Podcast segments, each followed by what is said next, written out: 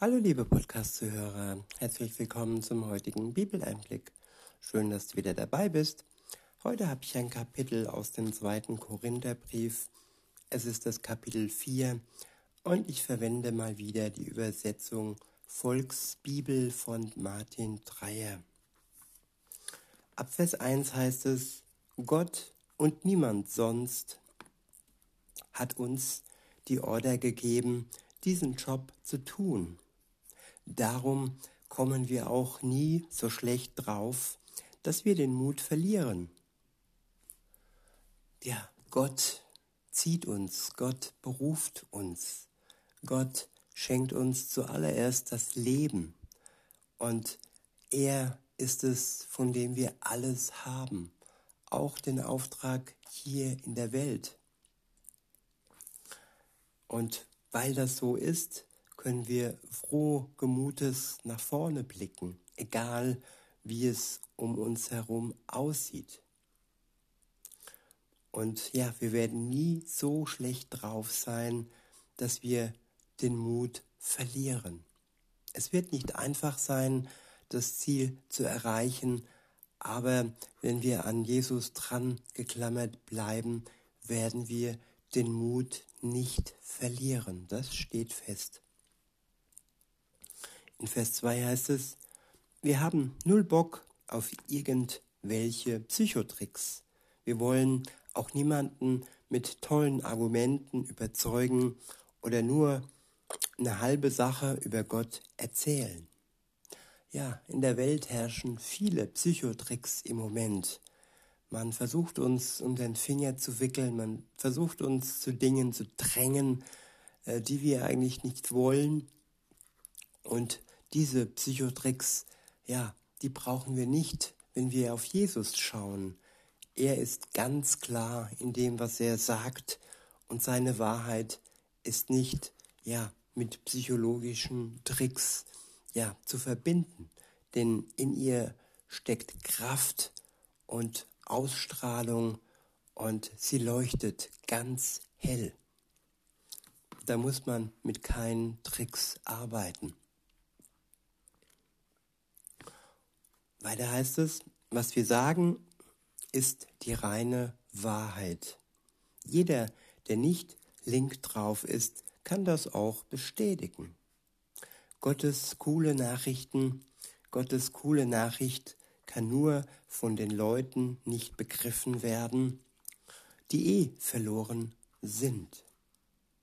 Ja, die eh verloren sind von ihrer Seite her, nicht von Gottes Seite, nämlich Menschen, die nach Gott suchen, die nach Gott fragen, die sind in seinen Augen nicht verloren. Aber wenn wir uns entschließen, unser Leben ohne Gott zu führen, dann ist es unser Beschluss. Und das Verlorensein haben wir nicht, weil Gott das so will. Er möchte, dass jeder einzelne Mensch gerettet wird. Aber zwingen tut er uns nicht.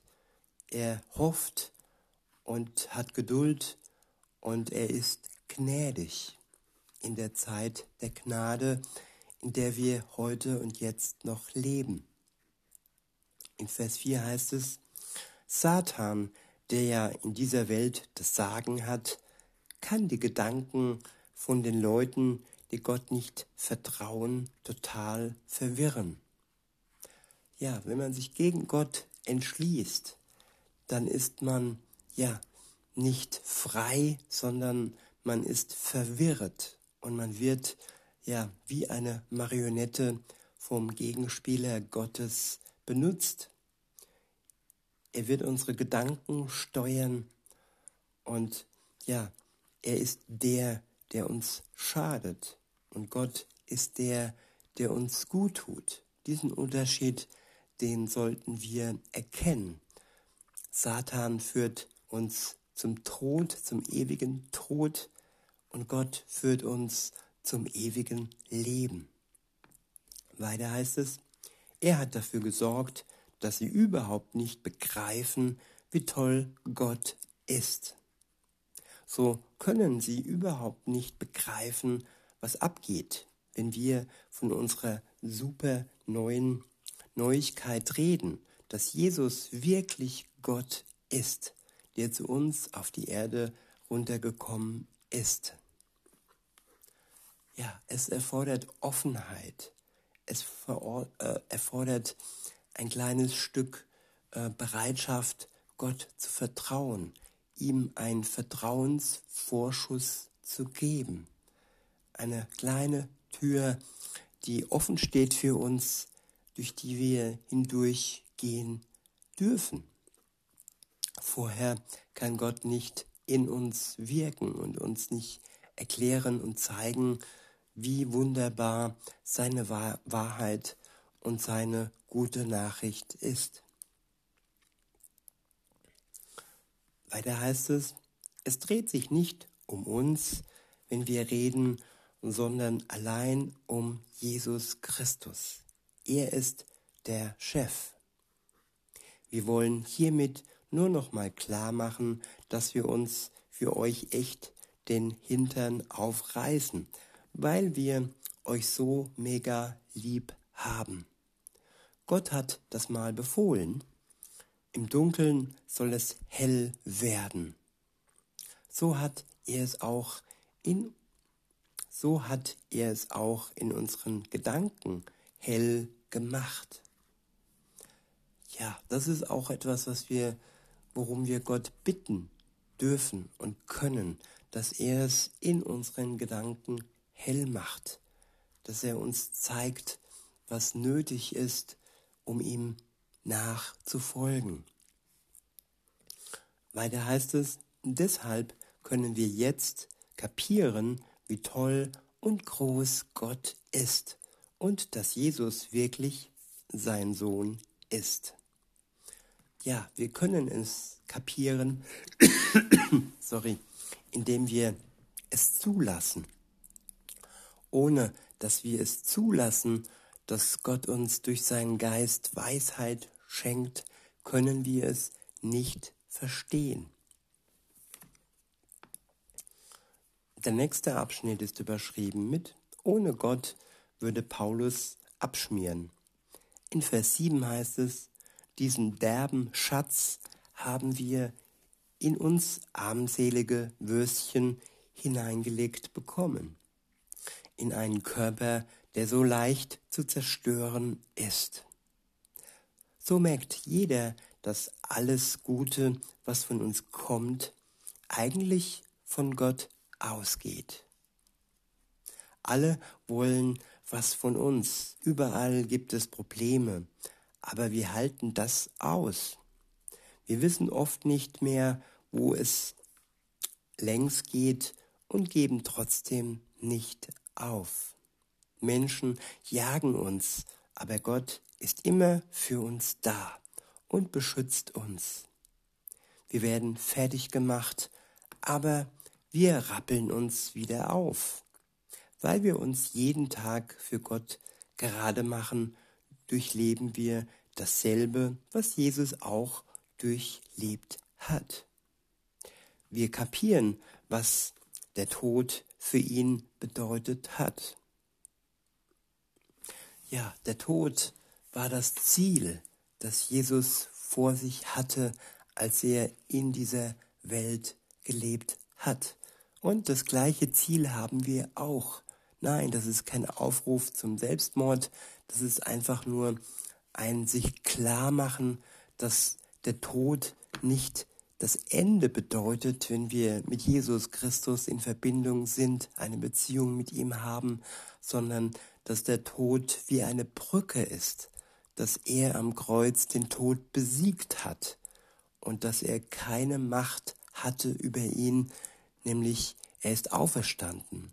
Und das ist auch unser Ziel, dass wir den Tod durch ihn überwinden und genauso wie er auferstanden ist, auch wir nach unserem ersten Tod ähm, auferstehen werden. Weiter heißt es, ja, Leute, so sieht's aus. Weil wir für Jesus alles geben, sind wir auch ständig Todesgefahren ausgesetzt. Aber genauso wird an uns auch deutlich, dass Jesus den Tod besiegt hat. Wir leben also immer im Bewusstsein, jederzeit sterben zu können. Bei euch haben wir aber für einen Durchbruch zu einem echten neuen Leben gesorgt.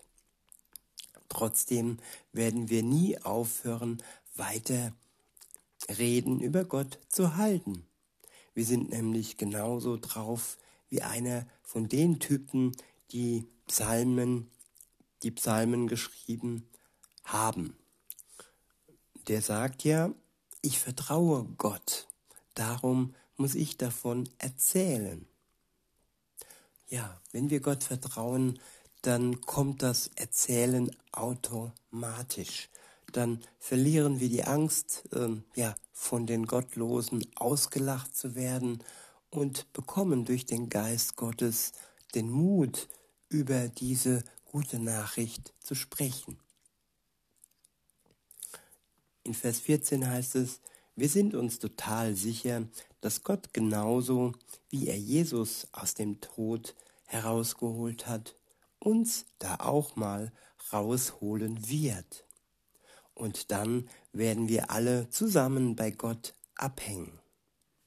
Die ganzen ätzenden, die ganzen ätzenden Sachen, die wir jetzt durchmachen müssen, ertragen wir für euch. Denn je mehr Leute anfangen, mit Jesus zu leben, desto fetter wird die Anzahl der Leute, die Gott dann laut Danke sagen und ihn groß rauskommen lassen. Darum sind wir nicht klein zu kriegen. Klaro, das Ganze geht nicht spurlos an mir vorbei. Aber wenn ich auch körperlich immer schwächer werde, wirkt das Leben, was ich jetzt in Gott habe, jeden Tag neu und erfrischend für mich. Die ganzen Probleme, die wir jetzt durchmachen müssen, werden ein Witz sein im Vergleich zu der ewig geilen Party, die wir mit Gott feiern werden. Darum lassen wir uns von den Sachen, die gerade ätzend laufen, nicht runterziehen.